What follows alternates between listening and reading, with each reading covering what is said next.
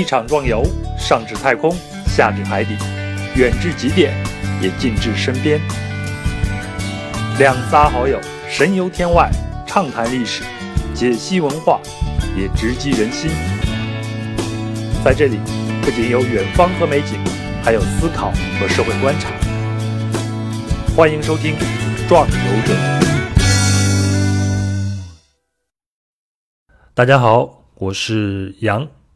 今天我们要去的目的地是最后的边疆阿拉斯加。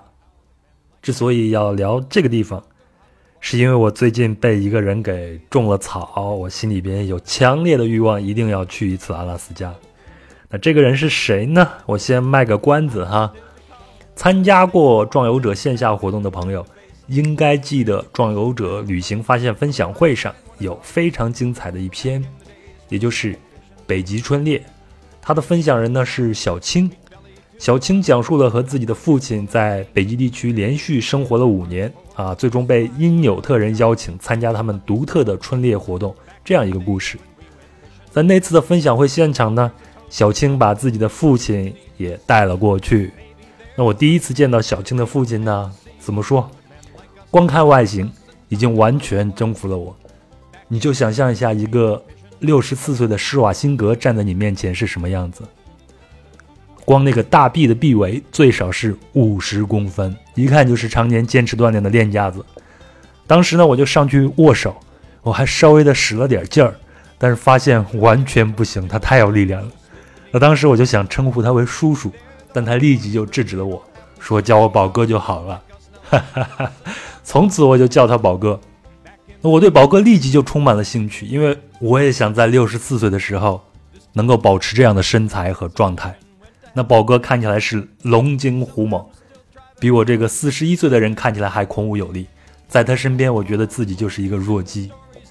于是呢，后来我又和他单独约了一次，因为我觉得这个人身上一定有故事。那一次我们聊了好几个小时，宝哥实在是太有意思了。我大概给大家讲一下。那宝哥呢，从小就生活在胡同里边，然后从小就喜欢武术。那他呢就跟着师傅练习武术，打下了很好的身体基础。当时是打遍朝阳门无敌手，呵 呵因为是小混混，酷爱打架。那在那次十年大运动中呢，虽然他们停了课，但宝哥却钻进了图书馆，看了很多很多的书。他印象最深的是儒勒·凡尔纳的《海底两万里》这本这本小说，这也让他的思维跟别人不太一样，为他后来的爱好也埋下了一个伏笔。那么在八十年代呢，他成为了中国第一代的散打运动员。一九八二年版的《少林寺》里边，宝哥饰演了十三棍僧之中的一个。然后他给我看照片，但我只认出来了李连杰和于海老师。那个时候他太嫩了。那个电影是一九七九年拍的，他当时应该只有二十四岁。那么宝哥后来呢，一直就是散打格斗的教练。到了一九九四年下海。成为了北京第一个美式餐厅的经理。那个餐厅呢，在亮马桥，也是北京第一个有夜店的地方，叫 Night Club。所以当时在北京是一个非常轰动的一个事情。那宝哥经营的也非常的好。那从二零零八年开始呢，他就开始痴迷于潜水，潜遍了世界各地大大小小的潜点，你所知道的，你所不知道的。那他大概有三千潜的成功的经验值。在潜水的时候呢，他又酷爱寻觅和拍摄大型海底动物，比如大白鲨，所以他后来跑到北极也是为了去追逐这种大型的动物。二零一二年呢，他正式结束了工作，按他的说法呢，就是下岗了，然后和他的女儿小青一起从旧金山开车一路北上，来到了阿拉斯加。那么机缘巧合的是呢，在这里。他们也有了自己的家，当然这个家是带引号的。具体呢，你听接下来的分享就知道了。那连续三年的夏季，他们都在阿拉斯加度过。然后他和小青会去无人区去露营，去观察和体验当地人的生活，当然也会和阿拉斯加众多的野生动物打交道。随后呢，他们又继续北上，在加拿大的北极地区和因纽特家人们又生活在了一起，连续五年。在北极呢，故事就更多了，在这里我就不剧透了。咱们接下来的系列节目里会一一和大家讲述。宝哥是个非常非常有男性魅力的人，他相信丛林法则，又心存善意。在他给我讲述的故事里边呢，我能听得到一个男人的追求和一个过来人的智慧，所以我觉得非常值得和大家分享，就邀请宝哥来给我们做这期节目。这期节目呢是对谈，我也没有对话题做严格的规划，就任由我们俩的情绪流动，聊到哪儿就是哪儿了。我自己是聊得非常的过瘾，也希望你们能喜欢。因为时间太长，我将阿拉斯加部分分成了上下两集推送。我们在聊天中聊到的相关照片和书籍，将会在壮游者的公众号里边同步呈现。您可以搜索“壮游者”并关注。如果你喜欢本期的节目呢，请顺手分享给身边的朋友，并请在喜马拉雅和苹果 Podcast 里边给我评论和打星，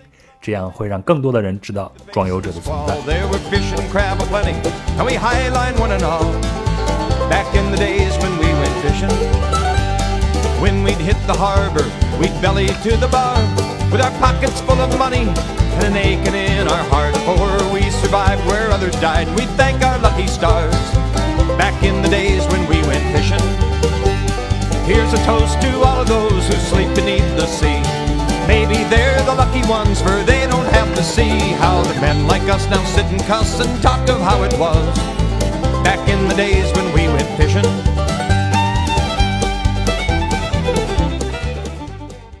刚才我们听到的歌是阿拉斯加一个当地歌手唱的《当我们去钓鱼》，我很喜欢这种调调。虽然我第一次听到它的时候，觉得跟我想象中的阿拉斯加并不一样。我想象中的阿拉斯加是一片冰天雪地、不毛之地。但当宝哥给我讲了阿拉斯加以后，我在寻找音乐的时候，听到这首歌，就觉得就是它了。这种调调是对的，阿拉斯加人就应该这样生活。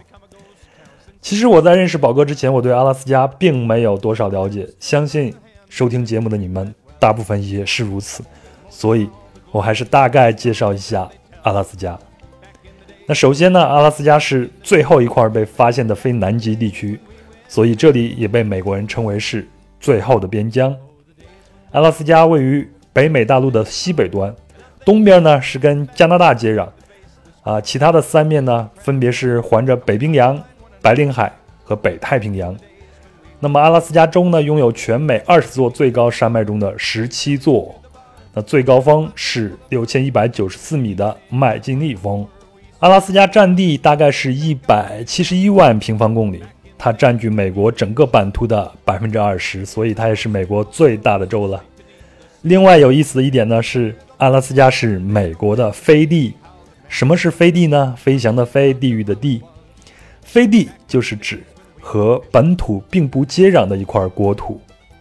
那在阿拉斯加和美国之间是被加拿大给隔开的。如果你感兴趣的话，可以下看一下地图。最早阿拉斯加生活的是原住民印第安人和因纽特人。而当欧洲人在美洲开疆辟土的时候，俄罗斯人就会渡过白令海峡来到阿拉斯加地区，并逐渐建立了自己的殖民地。而当时呢，所有人都认为这是一片。永冻土层，在其他的列强眼里边，这根本就是一个不值一提的不毛之地。一八四五年克里米亚战争爆发的时候呢，俄国被英法联军击败，阿拉斯加又紧挨着英属殖民地加拿大，所以俄国人非常担心英国人从加拿大直接打进阿拉斯加，那就离俄国的本土更近了。所以当时俄国人就琢磨着把阿拉斯加卖给第三方，做一个战略缓冲地带。那这个第三方呢，也要跟欧洲的列强关系不怎么样。就在那个时候呢，一八六一年，美国南北战争突然爆发了。那西欧的列强呢，想支持南方，这样就能阻挡美国的成长。所谓敌人的敌人就是朋友，当时的林肯总统就向俄国求助。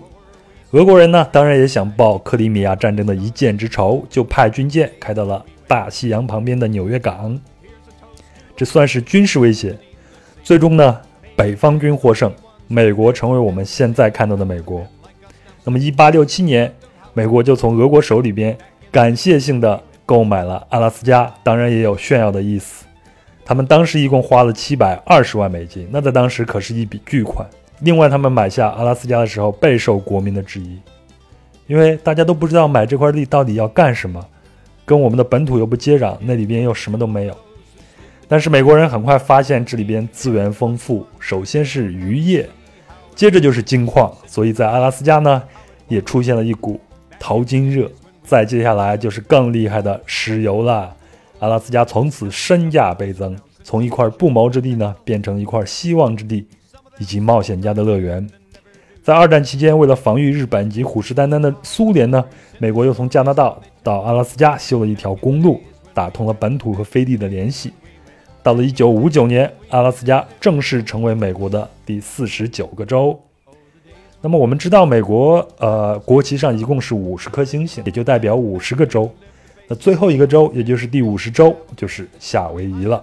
以上的历史片段都是背景和知识点，敲黑板一定要记下来，因为在接下来在宝哥的讲述里会提到阿拉斯加的俄罗斯人，以及淘金热，以及美国开发阿拉斯加的政策，都和上面的知识点息息相关。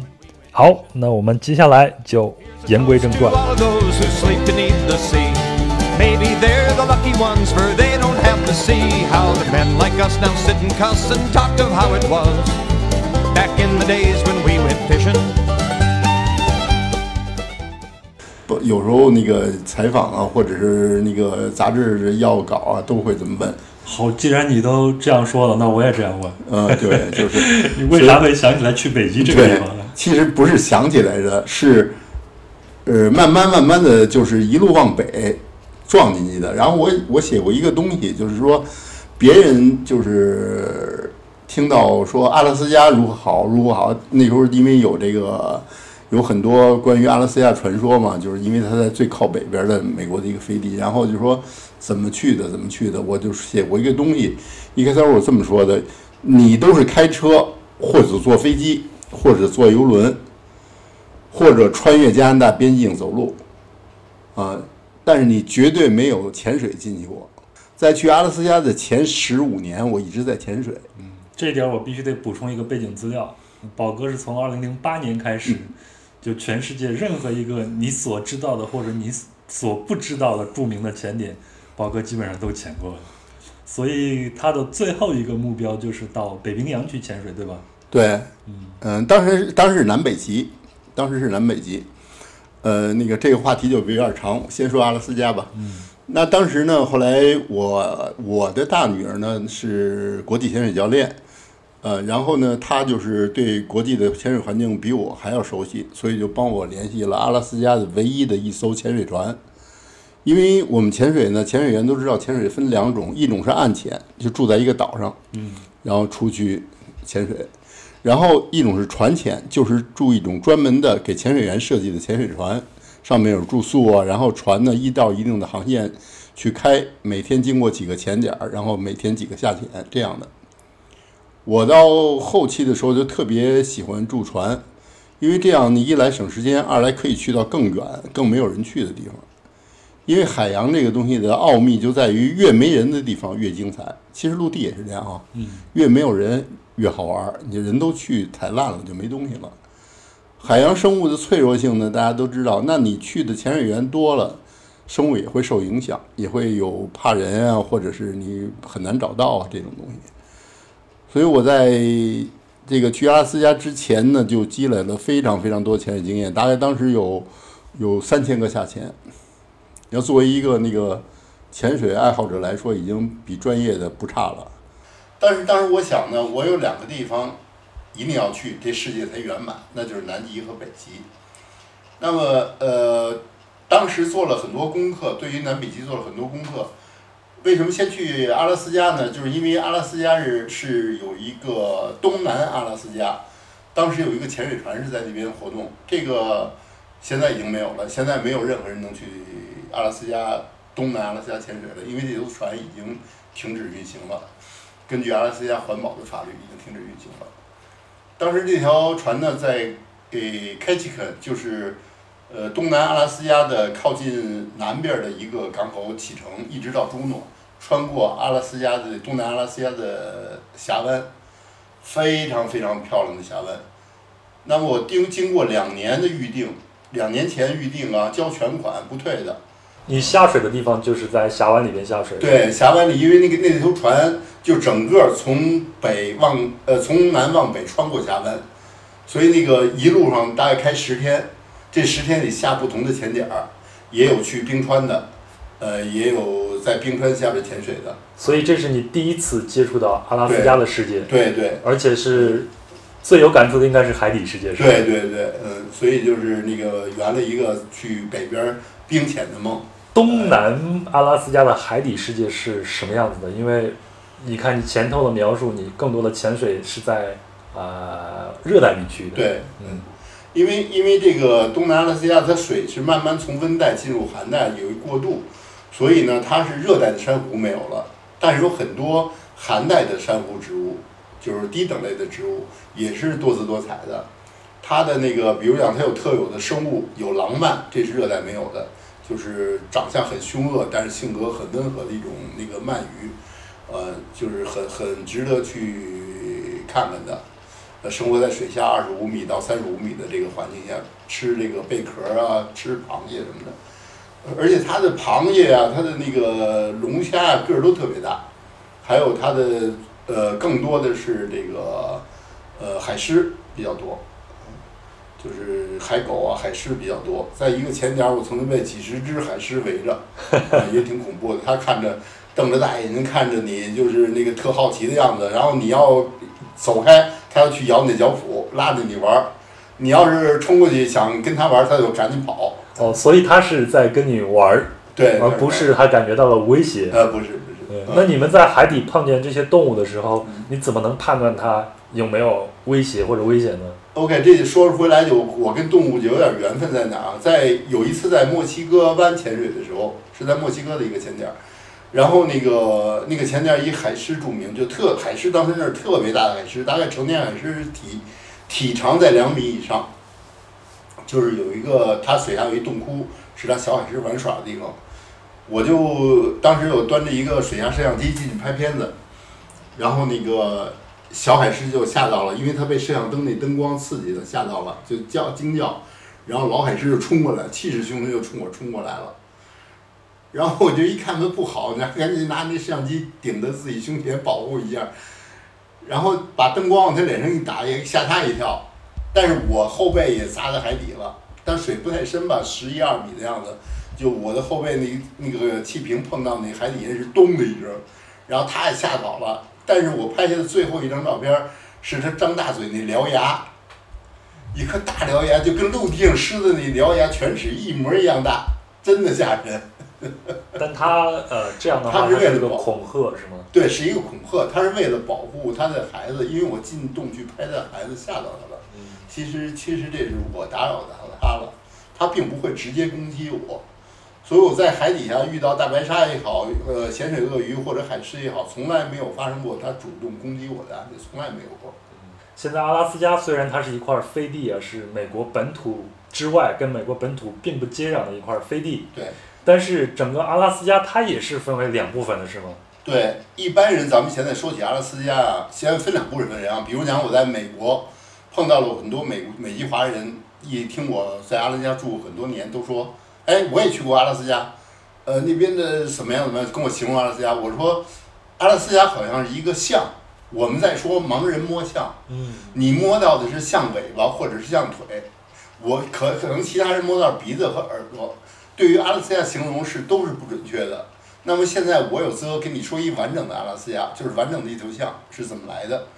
那么阿拉斯加呢？为什么说东南阿拉斯加？因为在朱诺以上的部分呢，是跟阿拉斯西北的阿拉斯加是分开的，被当因为当时在买土地的时候，这个界限就划分了，是被加拿大的一个角落隔开的。那个角落同时是一个国家，呃，这个国家保护区，就是一个所谓国家公园吧。呃，他们的国家公园，像北美的国家公园呢，虽然叫公园，但并不是像我们印象中那样买票就进的，是一个非面积非常广大的一个保护区。在保护区里呢，大概有几百、几呃几千平方公里这样的，非常大。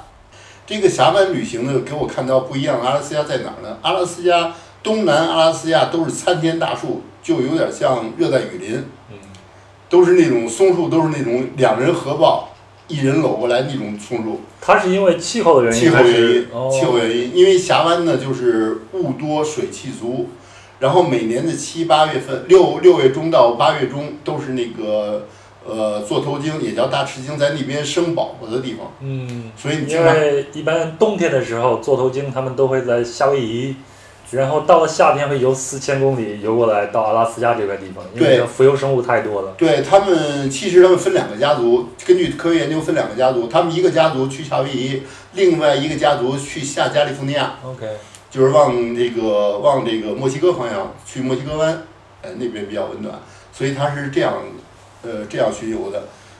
呃，那边的浮游生物多，而且生物状态，水下生物特别丰富。以前我以为寒带的水下不会有什么珊瑚啊，有什么东西，其实不是。呃，寒带的水下也是丰富多彩。所以东南的阿拉斯加它依然是寒带地区，呃虽然它地表的植被是另外一种样子，就像热带雨林一样。对，实际上它是一个温带，嗯，实际上是温带，因为它的植物都长得很高大。呃，一会儿我说到西西北阿拉斯加时候，你就会知道，如果两有人两个地方都去过，就知道这是截然不同的两个世界。就是说，东南阿拉斯加也有冰川，比如讲去朱诺那边有著名的一个冰川，还有有冰洞啊什么的，很漂亮很漂亮的。但是它大体的温度呢都很温和，冬天也没那么冷，所以你看它那的蓝莓是可以长到一米五以上的。哦，就是我第一次站着采摘蓝莓是在这个呃峡湾，所以我记得在阿拉斯加这些地方采蓝莓，它几乎都是蹲着在地上的，对，你得吧？蹲着。要像我们北京，你得趴着，就是越往北植物越矮小，所以那边的大树就让人特特特别叹为观止。峡湾是一个非常非常棒的地方，所以我还会再去一次。因为我记得一二年的时候，你跟你的你跟小青也是我们壮游者的分享人，他分享的北极春猎。对然后呢是二零一二年的时候，他跟小青就从旧金山出发，对，从旧金山出发，然后开车一直往北走。对那是你第一次在陆地上到达过阿拉斯加的土地，对也就是我们的西北阿拉斯加，是吧？对，因为当时呢，我们是已经在美国在北美旅行很久了，就是几乎呃去过各大国家公园露营了。因为我们我们的我们的旅行状态都是租个车，然后带帐篷、带所有的炊具，然后去那些国家公园露营。因为美国很多国家公园都有营地，然后你就可以在里面露营，这样成本低，很能更能更好的接触大自然，去那些游客去不到的地方。所以我们就迷上这种旅行形式。那差不多的时候就说咱们一路往北吧，穿去阿拉斯加。当时只是说试试能不能到，OK，然后就从旧金山一路开车往北，沿着一号公路的北线，这海岸线非常非常漂亮，就是去北沿着北线一直去，经过西雅图，然后进入这个加拿大。加拿大，然后穿过加拿大，然后去了到了阿拉斯加。呃，这一路我们这一路走了很久，但是因为什么走很久？是因为一边玩儿一边走，并不是直接开车去，就可能还在班夫公园啊，在加斯伯玩儿啊，这样慢慢穿过去的。我知道到了阿拉斯加以后呢，你首先看到那些景色会跟东南阿拉斯加是非常不一样吗？地面上的一些景色。对，非常不一样。因为有一个，就简单来说，松树，它一般都是松树比较多嘛。松树在呃阿拉斯加大陆，就是说的那个西北阿拉斯加来说，都长得可能是，也就是像人胳成人胳膊这么粗吧。嗯、没有那种两人合抱、一人合抱的树已经没有了。因为什么呢？这边是永冻土层，所谓永冻土层是永远不化的土层，所以你要盖房啊什么的都很难往下打桩，都是整个架起来盖。所以那个植物呢，树根不是往下扎，是横着长。所以如果在这个西北阿拉斯加有一场四级风，会刮到很多树，因为它根儿在就在表皮上，就在表皮很容易倒。那边的树呢，就是你脆弱到什么程度？两个树之间你不能拴一个吊床，如果拴一个吊床，你上去悠来悠来悠来就把那棵树带倒了。哦，所以它整个就是放在地面上。对对对，它只是在匍匐在地上长的。OK，然后它的蓝莓呢，就是说在东南阿拉斯加，你一米五的蓝莓树你可以站着吃，这也不行，这个只能长到五十公分啊，或者是七十公分，所以你得蹲在里边吃。如果是有意思的是，到了八月份、七月底、八月蓝莓熟的时候，你可能去摘蓝莓，然后你在这边灌木丛里蹲下吃的时候，那边冒起头的看着你是熊，就因为也是熊吃蓝莓的季节，所以很容易撞到熊。所以熊它是一个杂食动物，杂食动物，对既吃素也吃肉。对对对，它当然我我觉得以我的观点，它最好吃可能还是三文鱼吧，但是呃次选只蓝莓可能也够，因为蓝莓实在是太多了。我见熊吃蓝莓就是特意在我们是一个一个去摘，它是拿舌头一裹，那一串儿蓝莓就光了。所以在阿拉斯加，蓝莓是绝对能够，呃，熊是能够实现蓝莓自由的。啊，吃饱了没问题，就是人跟那，如果你有耐心，像我女儿拿个小饭盒，呃，蹲那儿大概有个十十来分钟就摘满一饭盒，非常多。你看我在一些明信片上看到阿拉斯加那个景象，它是一层一层的，嗯。比如说最高处它是可能是蓝天白云，嗯。然后是巨大的雪山，嗯。再往下面来可能是青翠的你你说的那个非常高大的松木，嗯。然后是草原，然后是河，然后再到自己的这个位置。你在那边看到是这样的一些景象吗？比如讲我在阿拉斯加拍的片子回来，那个跟在那个网上发出来的时候，大家看的都特别惊叹不已，说你这是 PS 的？我说告诉你一点东西，这是原片儿，就是这种色彩。尤其是到了九月，阿拉斯加的大地就跟一个地毯一样，紫色，呃橙红，然后是那种粉色，特别特别漂亮。因为它的很多灌木成熟了以后，包括蓝莓成熟以后，都呈现出一种红色，它那个树叶都变红了。然后呢，杨树叶就变得特别亮黄亮黄的，然后它的那个松树还是那么绿，特别漂亮。所以它整个饱和度很高。呃，阿拉斯加你要拍片子最漂亮，因为它还有雪山衬着嘛，天空又特别纯净，所以那边拍风景片儿的人简直到那儿机器就停不下来，你。你你第一次到西北的这个阿拉斯加是几月份？我进去的时候是六月六月份，那应该也是夏天即将到来。对对对，已经是夏天了吧？六月份，六月份应该是算呃夏天开始了，嗯，因为蚊子开始多了嘛。那个呃雪已经化了，四月份开始雪就化了。如果想看雪景，就得四月十五中之前去，四月中以后看雪景，就很远的雪山才有雪了。当然，远处的雪，比如讲阿拉斯加的那个阿拉斯加山脉，常年都有雪。但是你想说想看新鲜的雪，那一定在四月中旬之前。就是在冬天的时候过。对对，比如讲在九月初，就我昨天看了我的那个记录，九月初这时候已经开始下第一场雪了。我说的就是在那个，呃，这个安克雷奇到费尔班克斯之间，这个那大概一号公路上，大概现在已经在下雪了。那在阿拉斯加的夏天，它应该是一个极昼的现象，是吧？还没有阿拉斯加这个纬度还不是，阿拉斯加的纬度还是有黑白天之分，只不过是可能白天慢慢变长，黑天变短，还有黑天没那么黑，可能是这样。但是呃，如果是再往北才会有极昼，阿拉斯加纬度还不到这个程度。哦，那你前头也说阿拉斯加的人是非常非常的少的。嗯你们开车进入到阿拉斯加的时候，能见到人吗？除了到处都是熊，到处都是蓝呃，莓。见不。到。在走到最后走阿拉斯加 Highway 的时候，就是叫阿拉斯加高速，这条路非常值得走，路面情况非常非常好。他们保保养，国家每年投钱在修路上花了很多很多钱，就是呃，可以说比我们如果是北京人的话，跟你说比四环路上一个车都没有的时候还好走。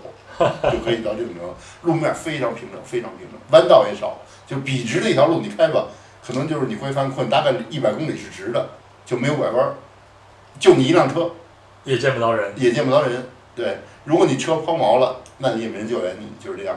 那你手机也没有信号，所以我们一般都带着卫星电话，就这样。卫星电话是可以租用的，是吧？卫星电话是可以租用的，但是后来我们为了旅行方便，都是自己准备了卫星电话，我们自己装备了一个卫星电话，呃，但是从来没用过，从来没遇到过紧急情况。那如果你们想补寄一些东西的话，你就得必须到当地的阿拉斯加人的对，城镇里边。他的城镇都有超市，他的那个一般的一个居民生活点儿就是有一个超市，东西非常非常齐全，物价也低。呃，再说一句，阿拉斯加汽油也便宜，然后是没有税，买东西没有税，所以就是，呃，生活成本很低。食物呢就是非常非常丰富，你像牛排啊，什么新鲜蔬菜，什么都有。嗯那阿拉斯加它阿拉斯加本地居民的这种城镇，它是什么样子的呢？就像你看我们去其他的一些地方，比如像新西兰，我觉得就人就很少，你可能开个几十公里才能见到一个小村子，里边有一个小饭店，然后有一个小超市。那阿拉斯加可能你上百公里都未必能见到一个村子吧？对，像像我们后来住的那个地方，离我们最近的一个邻居，比如讲，我有一次跟网上说，我们那个，呃，晚上一般的下午收工以后，一般我都会，哦，我女儿说，哎呀，怎么样了吧？今天我表现吧，好吧，奖励点吧，好吧，奖励一盒子弹去打枪吧。一般就给他会给他五十发子弹，他去那个河把去你家里河边把那五十发子弹打完。所以有人就问我，你这么打枪，你不怕打到邻居？我说邻居最近的邻居离我三十公三十五公里以外，我什么枪我也打不了那么远，所以就是每个每家就是所谓邻居就是另外一个家庭嘛，像我们家加上那个印第安两夫，我们四个人，人家家可能是六个人或八个人，但都几隔隔着几十公里，但是呢，一百公里以外呃没有呃大概七十公里以外就会有一个镇子，镇子上就有超市。附近这些人都会开车，所以那边车是必须的。你去开车去买买一车东西回来，家里冰箱也大，放冰箱里吃，就这样。所以那边开车必须得开个皮卡吧，后面方便拉货。对，很多皮卡是最流行的，就是像我们开的这种所谓小轿车，极少极少。最差也是个那个吉普车，是个 U 呃是 SUV 啊，就是一般都是皮卡。又要大又要能装东西。对，因为他们。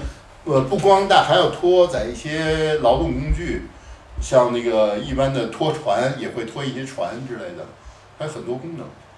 呃，我知道你和小青在阿拉斯加的时候，很快就遇到了你所你所说的那个所谓的家。嗯。啊，那个家你们是怎么找到它的呢？其实这个吧，就是一个 就是一个缘分，我觉得是一巧遇，也是一个缘分。这就是发生在第一次我们开车进入阿拉斯加的时候。我们第一天进去的时候，叫了呃，到了一个叫呃呃 c o t o 的地方，然后呢，在那边呢是呃休整了一下，然后第二天又走，又走呢，然后到了一个叫 Gokona 的地方，那有一个营地，那我们当时晚上就是已经晚就住到那儿营地了，就不想太累，就每天开一点儿，跟他慢慢玩，住在营地了。那个营地的经营者呢，是一对印第安夫夫妻。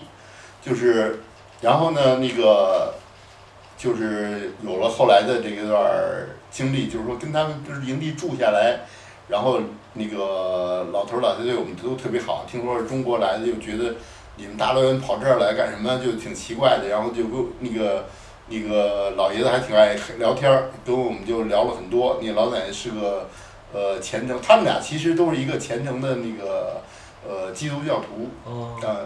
就是跟我们说了很多很多东西，然后我们慢慢的就跟那儿一下住了一个星期，然后住完一个一个星期以后，我们就离开那儿的时候，就是老两口特别不放心，就说你们开车在这边可千万小心，这边现在不是以前了，说这边那个有了很多呃从墨西哥跑来的犯人，说这边治安状况变变得很坏，说有人搭车你们千万不要搭载人。后来我们知道，在阿拉斯加在跟在美国各地完全不同，在阿拉斯加的一个忌讳就是不要搭载陌生人，这种事情是越来越多的发生，就是这种恶性案件越来越多的发生。所以阿拉斯加我们也知道，它以前叫做最后的边疆嘛，因为它是人类发现南极以后最后一块被发现的一个大地了。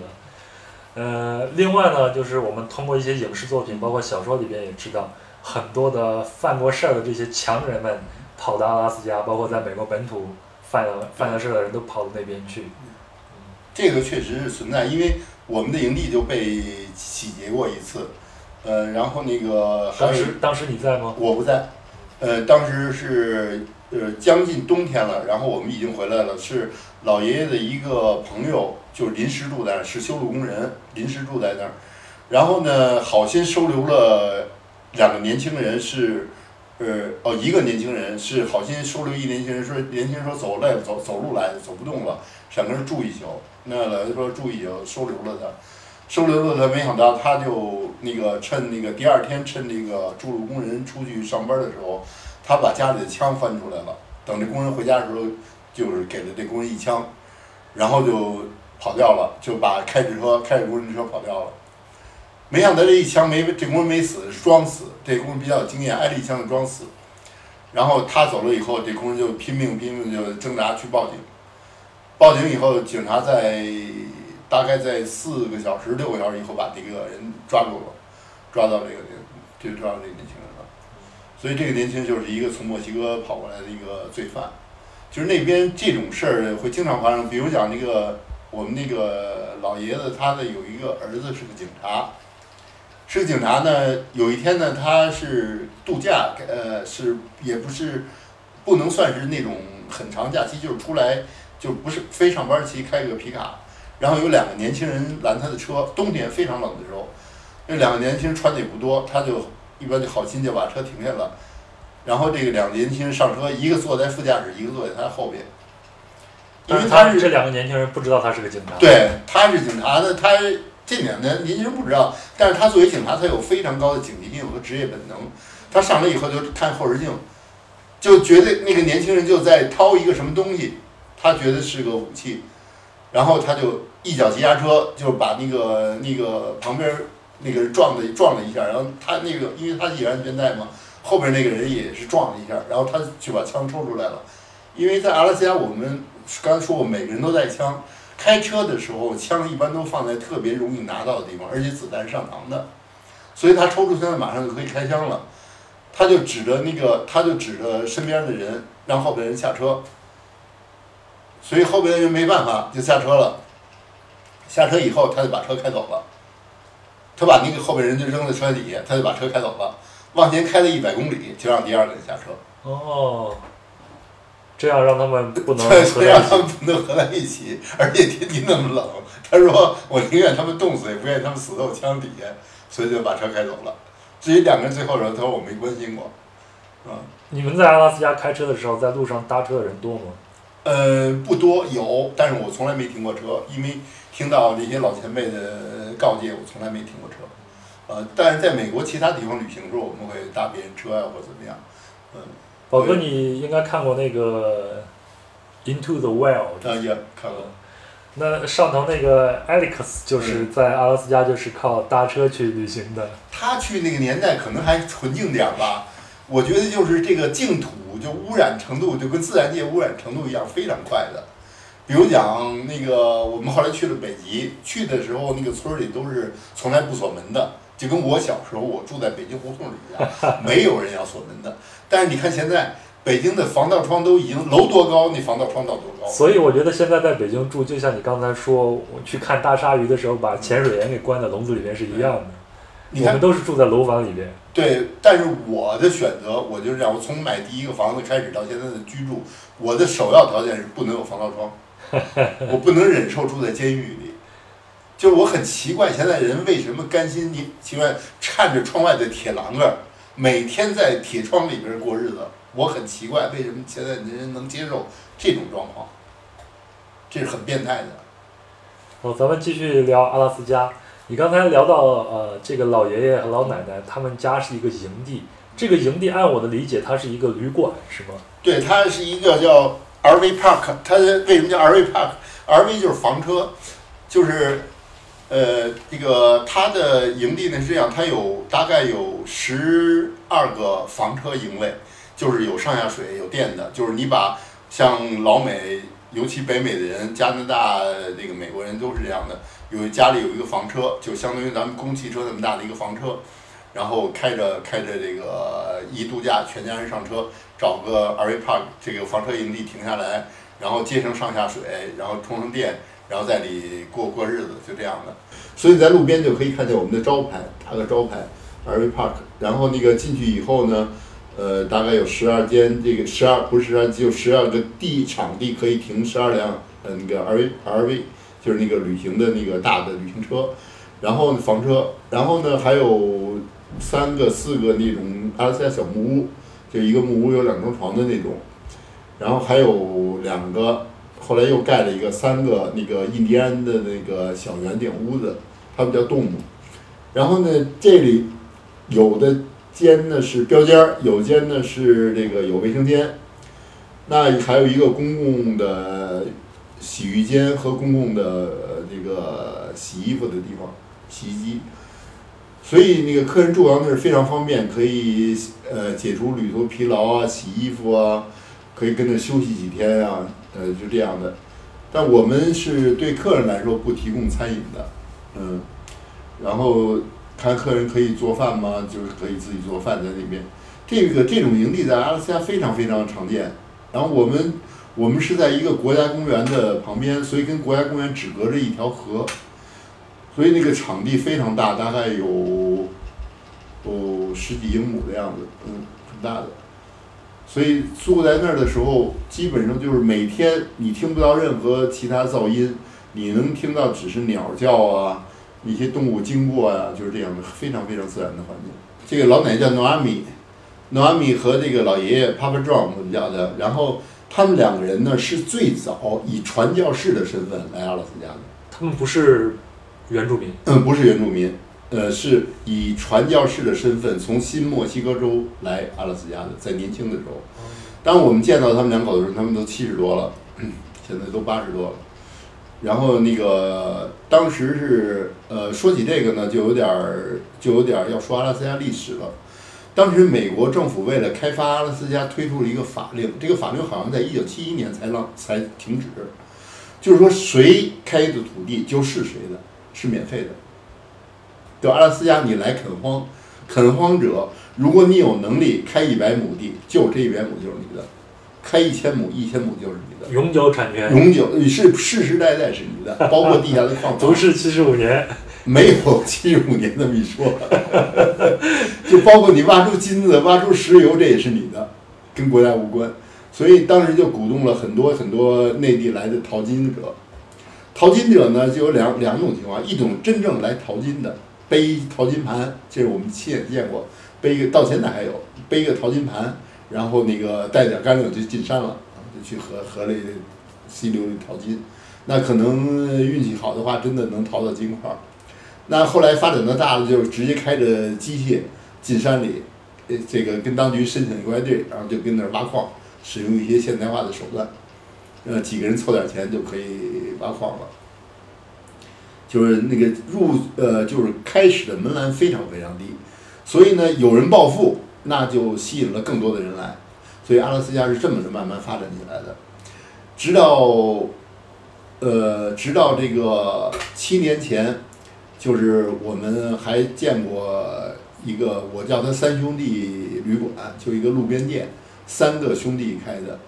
这三兄弟呢，就是年轻的时候，当然我说见他们的时候，他们都七十多了，小八十岁了。他们是十几二十岁的时候来，就是也从内地来这边淘金的。然后他们开后来开了一个小旅馆，这个小旅馆有多大呢？有四间客房，门口有一个加油站。这个加油站是什么加油？是手动泵加油，就跟那压水机似的，拿手嘎嘎嘎一加油。别人别人加一升油五块，他加一升的时候油就七块五，呃，七块五。加上人工费，对，确实是这样。因为我们跟那加了一次油，回来就投诉他呀，就这么贵！回来就跟那个老爷怕不正说说这么贵，他说你是不是跟咱那儿加的？是用那个说哦，是是特别好玩。我女儿说特别好玩，说那个地儿就是那么贵。那个三个人就跟我们一样，是当时为了淘金热时候来的，就跟我们讲他们的历史。然后呃，巧不巧有一天，后来我们家出去就是全家一块儿走走玩玩什么的，就也路过那边儿，然后就去了三兄弟小旅馆。因为那个，他也给客人做一些简单的三明治啊、汉堡、汉堡 r 这样的。其实这些小旅馆发生很多故事，关于我在阿拉斯加很多经历是有这小旅馆引起的，很值得好好写写。然后这三兄弟就特别逗，一个是一只眼失明，一个是走路一瘸一拐，这是最走路一瘸一拐是最身体状况最好的。另外老大是拄着双拐，就拄着双拐。离开拐不能走的，三个兄弟开的，就很很很有意思的。听起来好像一部西部片里边。绝对是为什么？为什么说绝对是？你进小旅馆，第一印象，你一进去就跟进一个小的展览馆一样。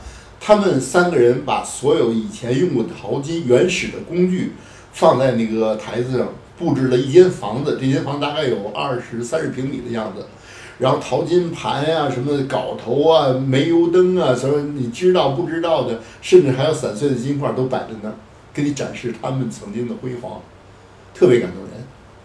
就是美国人这种历史扎扎实实的是在血液里的，嗯，然后呢，这间房的旁边才是一个小小的餐厅、柜台、酒吧，然后往里头再一条小通道才是四间客房，就是就是麻雀虽小五脏俱全那样，也没什么客人，呃，三个人也不是那么就是那种守株待兔。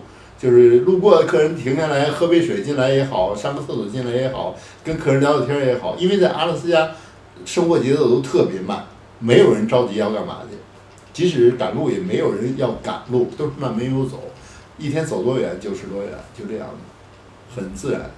那在你们家的时候，在你的那个营地里边，嗯你们是完全是以旅客的身份在那儿住，嗯，还是以以工换宿的方式在那儿生活呢？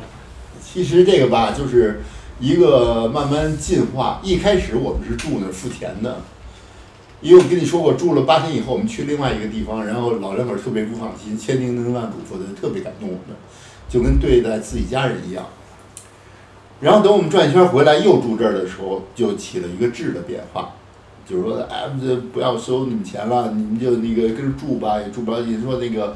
呃，那个就是那个，我们也不在乎这点钱什么的，就拿我们当家里人一样。后来我们就觉得这样不好吧，这样那个你们老人家挣点钱也不容易。然后我就去镇上，就开车去镇上买了很多很多食物回来，然后就给他们做饭，做中国口味的饭。那你想，咱们这中餐到哪儿说中国人最能征服世界味就是中餐，中国文化精髓就是中餐，就是吃。在这儿我在这儿我必须得补充一个背景资料啊，宝哥以前写博客的时候，他的 ID 叫做北极神厨，对，宝哥是特别能做饭的一个人，来的时候还给我拎了一袋酱牛肉。现在是广受欢迎的。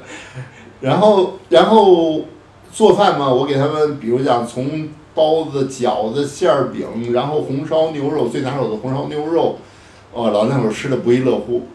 所以这样就是，呃，我也呃，他虽然不收我钱，但是我也付出了比房钱更多的钱。因为要住一天我才五块钱，我这一顿饭我可能花五十块钱，但是没关系了，是因为是这种感情交流嘛。然后住几天我们走了，走了以后呢，就是走的时候，然后那个他们就那个还举行了一个宗教仪式，就为我们祷告啊，举行了一个宗教仪式，就是特别感动人。然后呢，我们我们第二年就决定还得回去，就是开始牵动拉阿拉斯加就开始牵动我们心了，就回去回去呢，然后就是说，呃，就不开车了，直接飞过去吧，比较省时间嘛，所以就飞到安格仁奇，然后老爷子跟老奶奶去机场接我们，就直接回家了，就直接回营地了。从那儿开始就是以家人身份住那儿了，比如讲就开始帮他们打理营地。当然不，我们没拿过一分钱工钱啊，没有不存在非法打工。然后相反，我就贴进很多钱去，因为就是，呃，吃的好嘛，呃，老两口儿吃，我们就去在安克雷，我就不在镇上买东西了，就直接开车去安克雷奇了，三百公里去采购一次，一个星期去采购一次。就是我知道他们捕鱼有一种特殊的方式，像一个飞轮一样，是吗？对，就是一个以前我们南方的那种水车似的，然后也有那种阶梯，然后那个鱼游进来以后顺，因为三文鱼的特性是逆流而上嘛，所以它会有鱼游进来，因为密度大，它就会有鱼游进来，游进来以后那个那个大轮子给它遮翻上来，翻上来直接旁边一斗直接掉头里了，就是这样，一夜的功夫能有十条二十条的这样。那他们会怎么去处理这个鱼呢？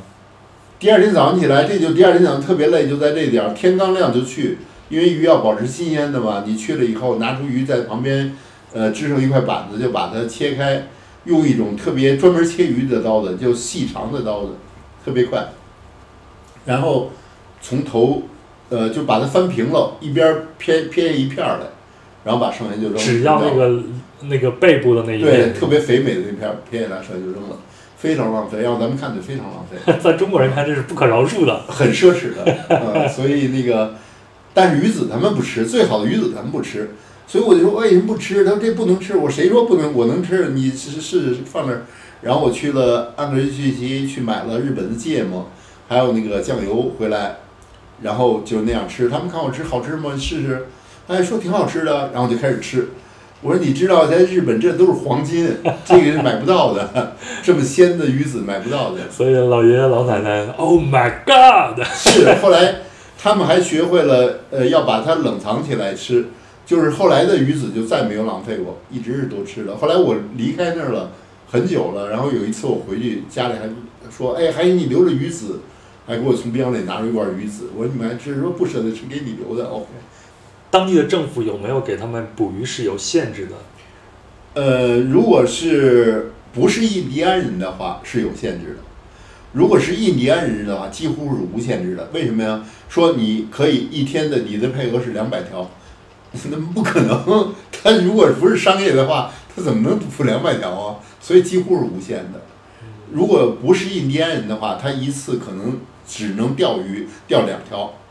所以阿拉斯加的当地的政府以及美国政府对阿拉斯加的原住民，也就是印第安人或者是因纽特人，呃，印第安人对，呃，都是有一个政策上的倾斜的。对对，就是非常，他们是又没有税，不用交纳税税，然后那个，然后像钓鱼这种事、捕猎这种事都是优先的。然后那个，比如讲钓鱼，就是他们们说这水车捕鱼一天多少是两百条，说没有可能你两百条啊。呃，可能两三二三十条你就你就不会再补了吧，因为你吃不完嘛。因为他们从来没有这种情况，说哦两百条我补两百条我去卖，没有没有，从来没有。嗯，那是他们没有这个商业意识，还是他们觉得觉得那样做比较可耻吧？说因为给我的这个是政府照顾吃的，不能拿他们钱吧？嗯，是比较可耻的。这是一种非常淳朴的一个道德观，对，是一种道德标准，对。非非常非常自觉的。我后来还看小青写的那个公众号里边，他会写说老奶奶有时候吃不完的果酱啊什么都会放在那个路边，然后让路过的人自己去拿去品尝。他们不光老奶奶这样，很多印第安家庭这样，都是你呃，如果是靠近公路，他们可能会周末啊什么都会有一个摊子在那儿，不是说卖钱的，是不要钱的。他们做一些食物放在那儿，然后你路过人过去可以吃的，是这样的。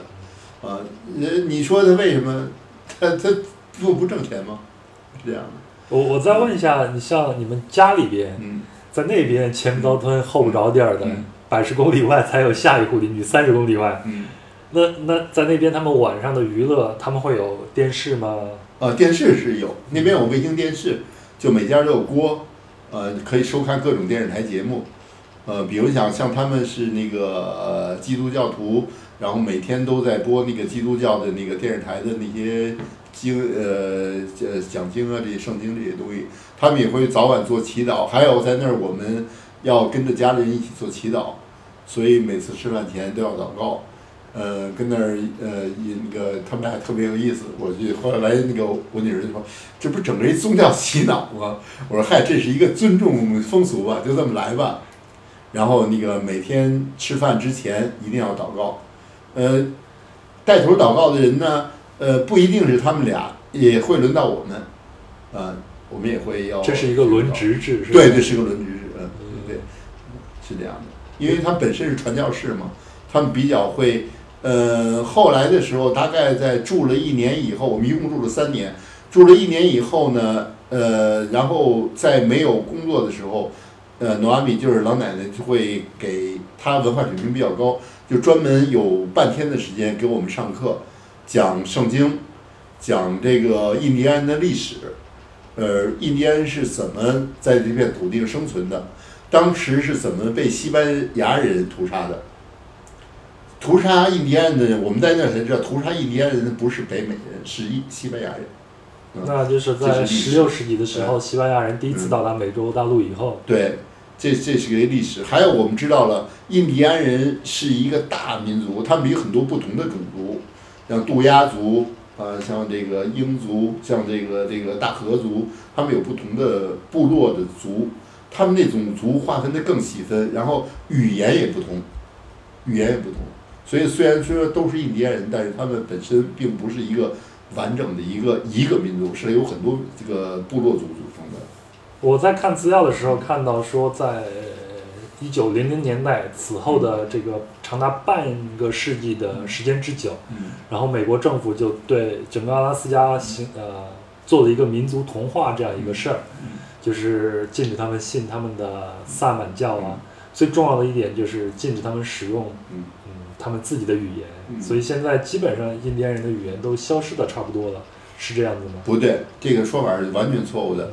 因为印第安人他们在那个我们看到的是美国政府鼓励他们学习印第安本族语言，然后他们很多年轻人已经不会用了，他们专门有他们自己的语言需要去学习，然后尤其是村落里，他们在进行自己的语言，然后学习印第安语言以外才学英文。哦，所以他们有自己的这个书籍，然后有呃，但是现在年轻人呢，因为接触的西方文化比较多，就就主动放弃的比较多。但是相反，看到政府更鼓励他们，就是比如讲他们的音乐，他们有很多有名的音乐家，印第安音乐家是唱印第安的歌曲的，就非常非常棒。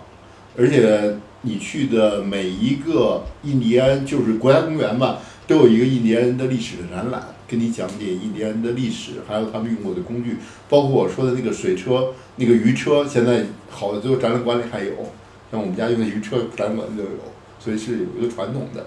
因为我刚才说那个是星野道夫在他的书里边写，那已经是一九八零年代、嗯或者是九十年代初的事儿了，所以看来现在是有所改观，嗯，对民族政策是有有一些改观的。其实星野道夫的书我看过好几本儿，而且反复读过。但是我我跟他去的阿拉斯加吧还有点不同，就跟刚才说的盲人摸象一样。嗯呃，因为他去的是呃西呃西北阿拉斯加，比我还靠西北一点儿，就是在费尔班克斯这块儿。那么这一块儿聚集的人呢，就是属于那种呃，像是从俄国过来的人比较多，嗯就是俄罗斯族，这个这个族过来的比较多。像我们去阿拉斯加的时候，经常遇到一奇怪的一些人，整个村全是全是苏联人，全是俄国人，然后东正教堂，他们信东正教，嗯就是完全完全跟当地是不一样的。因为在当时的时候，他们是一直很多人从白令海峡过来是俄国人，所以在那边儿呃以前也是俄国的领土嘛，所以这也说得通。在极靠近西北的地方，基基本都是俄国人比较多。其实清野道夫最后打交道的那些人里，很多人是俄国人，还有是那个边比较边缘的印第安人是那样的。所以刚才说了，因为印第安人又分不同的部落，不同的部落里有不同的文化，它有不同的说法。像努阿米给我们讲印印第安历史的时候，他捧着一本书，是在印第安人奉为圣经的一本书，是由一个美国白人写的印第安人历史，非常厚的一本书，大概是一个硬皮书有这么厚。然后他是给你讲，他按照书给你讲，然后你会看到一些战争啊，那些文化一些东西。那你们在那边有没有接触到一些原住民，也就是印第安人呢？有啊，一个是老奶奶本身就是印第安人，然后然后哦但他他是印第安人，是从新墨西哥州那边过来的。但是印第安人有一个特点，就跟后来我们接触因纽特人一样，他不是具体的我们说土著是土生土长在这儿不流动的，不是，他们是流动的。即便是他当地的土著，他在其他州是也是有亲戚的，也是走散了的。哦你明白这种文化的交流、文化的交叉，你知道吧？没有纯粹就是说我在山里几百年没出过山的部落，没有。所以你看，印第安人他其实是一个大的一个概念，因为最初哥伦布所谓的发现新大陆的时候呢，他以为是到了印度的，嗯，所以他就把当地的居民都叫做印第安，对你其实他们一直一直到了阿根廷、智利，全都是哦从北到南对，呃，这个美洲大陆都都，其实主要民族都成了印第安人了。嗯，所以在整个阿拉斯加，呃，他们的印第安人，他可能还分为一个原住民和一个从外面呃流动进来的这些人。有这样的，比如讲，不用在阿拉斯加，你要去了，呃，美国的犹他啊、亚利桑那，你都会看到印第安人部落，就是纯纯粹粹的印第安人，他们就是走到那儿不走了，然后发展出自己的部落来了。比如讲，大峡谷就划为印第安人这个这个这个这个特区，啊，他就会留下很多人，就是这样的。你还记得你第一次有熊去打扰你们住宿到你们的营地的时候，是什么样的状况吗？哦，那时在已经在阿拉斯加了，那时候，已经在阿拉斯加，呃，也是就是第一次进入阿拉斯加以后，我们去了一个营地，就是在 Russian River，就是俄国河，呃，这个这个，呃，我们翻是我们翻译的俄国河，当地叫 Russian River，然后那个那个地方非常非常漂亮，就是在六月份开始的时候，很多三文鱼三文鱼溯流而上，就是去繁育下一代的那个必经之路。其实阿拉在很多河流都是这样的。那个三文鱼的河那个密度呢，几乎是，呃，在水面上红红的一片，你可以踩着鱼背过河的那种密度，所以也是那个棕熊去捕鱼吃的地方，人也在那儿那个钓鱼，棕熊也去那儿捕鱼，或者是偷吃人钓好的鱼，就所以人跟熊的互动就每天都在发生。所以好像熊就是和人类是在伴生的那种感觉，在对，实际上一直是这样，不管是哪怕后来到了北极的北极熊都是这样的。凡是有人类进行渔猎活动的地方，野生动物必然活跃，必然生长得好。但是有个前提，就是这些人类不去打扰它的生活，各活各的，而且当地政府一定要严格的法律规定和人类自觉遵守这些法律规定。换句话说，就是让人成为这个生物链上的一个环节，对对不是一个主宰者。对，是一个平等的地方啊。对比如讲在阿拉斯加，那个他们讲飞钓嘛，人站在穿一水库，站在那个河的那个大概齐大腿的地方钓鱼，钓上鱼可能扔在岸边岸上了，那那个熊在远处看到了，等到扔到三四条了，就走过来了，走过来就开始去吃这个鱼，人家赶紧抽个回来把他赶走，他不走，他一定要吃完才走，所以人也没办法，所以就挺好玩的，看的这种共生挺好玩的。所以我看你写博客，我们还说这个钓鱼的这个故事啊，嗯，你写他们在那边去钓鱼的时候，通常都需要两个人，一个人在河里边去飞钓，嗯另外一个人呢拿着枪站在岸边去放哨啊、观察呀。对。他是怕黑熊的出现吗？他是这样，他是因为啊，这个在阿拉斯加都是这样，阿拉斯加是每人都带枪的，不是说一个人钓鱼一个人拿枪，是两个人都带枪的，但可能那个人就偏重于在岸上帮他警戒一下。这个情况发生在什么地方呢？就发生在比较，呃，就是人际阿拉斯加很多河流，就是很多人钓鱼愿意去那些无人区，呃，租个小飞机啊，那个是这样的。现在就说到。呃，小飞机了。为什么说要租小飞机呢？因为阿拉斯加是一个几条公路干线是非常好，但是远离公路的地方一律都得是坐小飞机的。呃，其实这个小飞机没有我们想的那么高大上，就是一个驾驶员，然后剩下能坐仨人或者能坐八个人。然后呢，呃，你说去哪儿？你在地图点出点儿来，我要去这个湖边儿钓鱼。OK，我计算那个呃驾驶员去算一下油量，然后给你报个价钱，大概是一千美金或者一个人五百美金，就把你送过去了。然后你说什么时候来接，他来接你，就这样了。这听着跟个空中出租车似的。它英文名就叫 water taxi，它叫水上出租车。为什么？所以它它就水上飞机，它降落的时候必须得降落在湖面湖上，因为很多人是这样的，是钓鱼嘛，嗯一定要水面嘛，所以它都是水上飞机。我看了一个数据说，在阿拉斯加，呃，大概有百分之二十的居民都能拥有一架这个对水上飞机。呃，是水上飞机是这样，它是，比如讲在阿拉斯加，你合法拿驾照，就开车驾照是十七岁，拿开飞机驾照是十二岁，你看，所以，所以就是开飞机 要比开汽车会更安全，是吧？。对对，安全系数更高，哦因为它呃路面更宽嘛。所以这个水上飞机它最常用的季节应该是在冬季，因为路面大部分都被大雪呃，给没有，没有，四季都用，四季都用。冬季相反用到少，因为冬季人可能活动的范围也缩小了，因为毕竟零下三十三十多度嘛。如果你钓鱼，还得带很多工具啊，带电钻呀去打洞啊这样的，呃，所以很少有人去无人区了。呃，因为去无人区，万一飞机接不到你，那你就是死定了。因为在阿拉斯加发生过这种事，我们在外露营队发生过这种事，说比如讲，呃，飞行员会跟你约定，呃，今天是十号，你说我要到十九号，你来接我。他跟你约定十九号星期几，你们俩都共同看他的看他的手表，看他的日历，他跟那打上勾。OK，他跟你说的第二句话就是，如果我不来接你，你就要自投生路了。这种情况会发生的，所以他一定会给你补充这句话。那如果他不来接的情况是，他不来接情况，那他有意外呗。啊，啊，他有意外，或者飞机有意外，或者是他他忘了，都可能。所以，如果你们出去露营的话，我知道你们也出去到一个湖边去露营，碰见了黑熊啊什么的。呃，这个我们后面讲。如果你们出去露营的话，你们会做一个后备的方案吗？比如会，会，因为有一次我们遇到这种情况。呃，有一次我跟我女儿去了一个呃，这个大概飞机要飞行呃一个小时的一个路程的一个那个无人区，然后飞那无人区，我当时跟驾驶员，这驾驶员跟我们很熟了，因为我们在经常就跟出租司机经常租他的车了，就是很熟了，然后就跟他说，哦，八天以后你来接我，那个是个老爷爷，然后特别那什么，说啊没问题，但是他喜欢喝酒，所以我就很。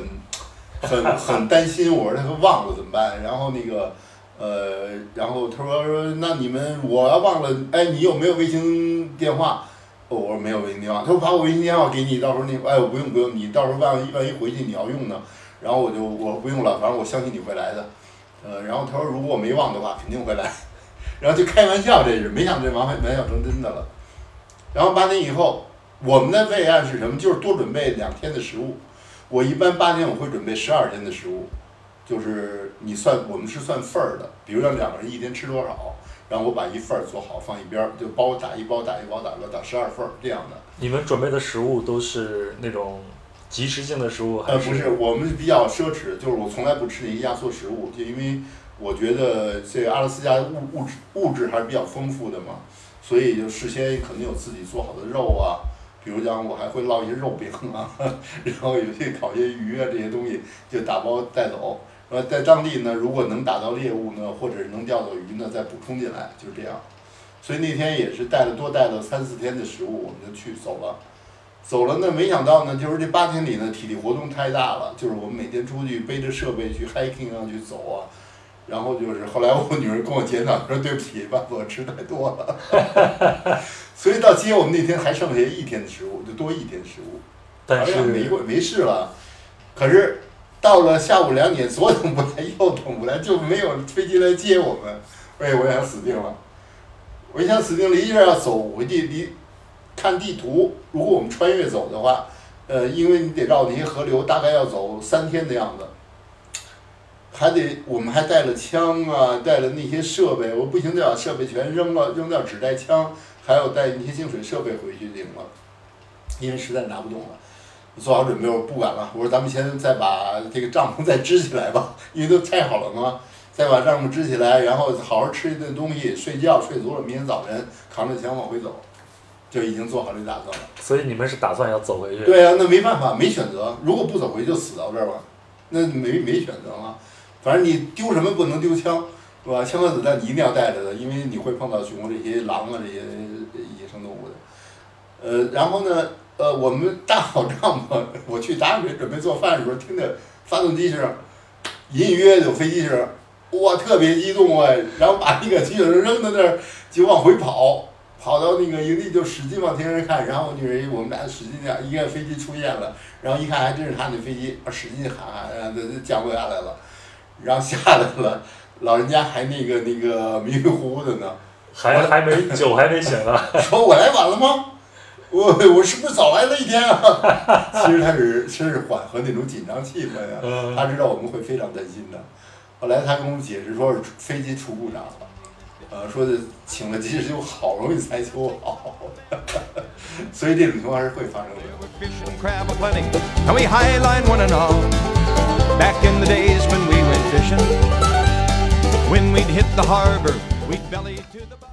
以上就是第一期的阿拉斯加的内容，啊，又一个小时过去了。